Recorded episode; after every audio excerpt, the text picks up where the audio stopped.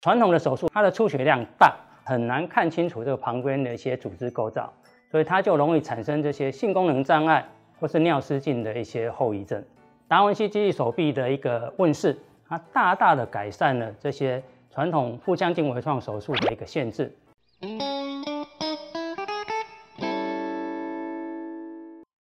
三分钟医学堂，让您更健康。我是彰化基督教医院泌尿外科黄胜贤医师。今天要跟大家介绍的是达文西机器手臂在泌尿科的应用。根据国健署最新的资料显示，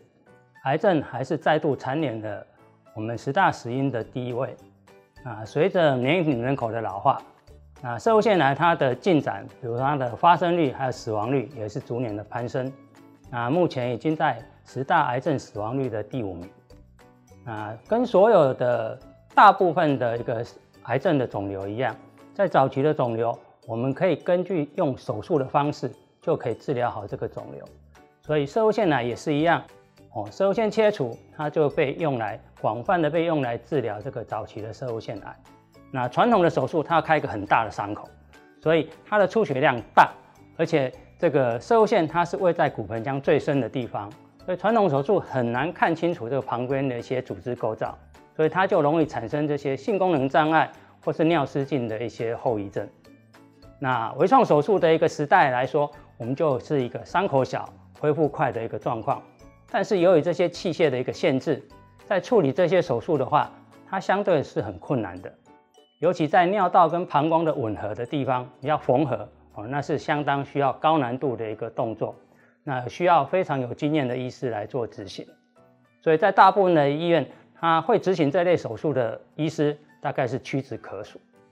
我，随着这个达文西机器手臂的一个问世，它大大的改善了这些传统腹腔镜微创手术的一个限制。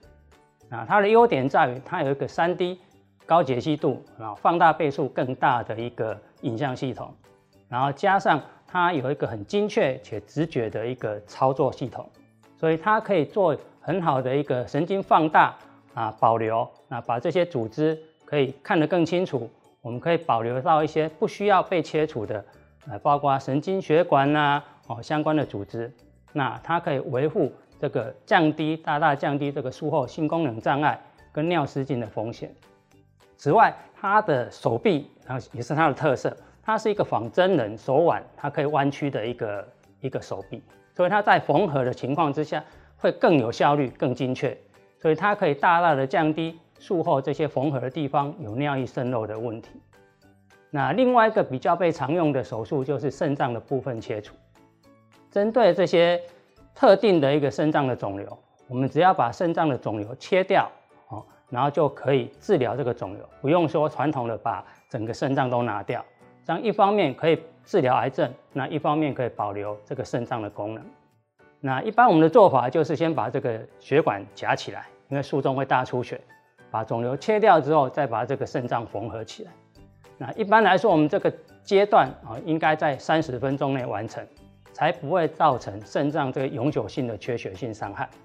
啊，达文西因为它的缝合的效率是非常准确、非常快速的，所以它可以大大的降低我们这些手术的时间，那减少肾脏缺血的一个时间。啊，大大的降低这些手术对肾脏的一个伤害。那这两个手术，那目前做达文西的话是有它明显绝对的一个优势，所以目前这个健保它也是有给付这两项手术的一个手术费用。那至于哪些手术它适合使用达文西呢？当然很多比较复杂的，那需要重建的，尤其叫缝合的手术，它都适合来用。比如说膀胱的全切除啦，那要做一个人工膀胱的重建，那就要需要缝合的一个状况啊，或是一些肾脏的切除需要做淋巴清除的啊，还是一些肾盂啦、输尿管这些需要重建的手术，甚至更高阶的单孔腹腔镜啊，或是自然孔洞完全没有伤口的一个腹腔镜，那都可以用达文西来完成啊。至于适合哪一种手术方式？那您可以跟你的医师来做讨论，那我们选择一个适当的一个方式，或是大家也可以到门诊来，那跟医师面对面的沟通，那可以选择更好的一个治疗方式。三分钟医学堂让您更健康，欢迎按赞、订阅、分享、开启小铃铛。张基有 Podcast，欢迎收听。我是泌尿外科黄胜贤医师，下次见喽，拜拜。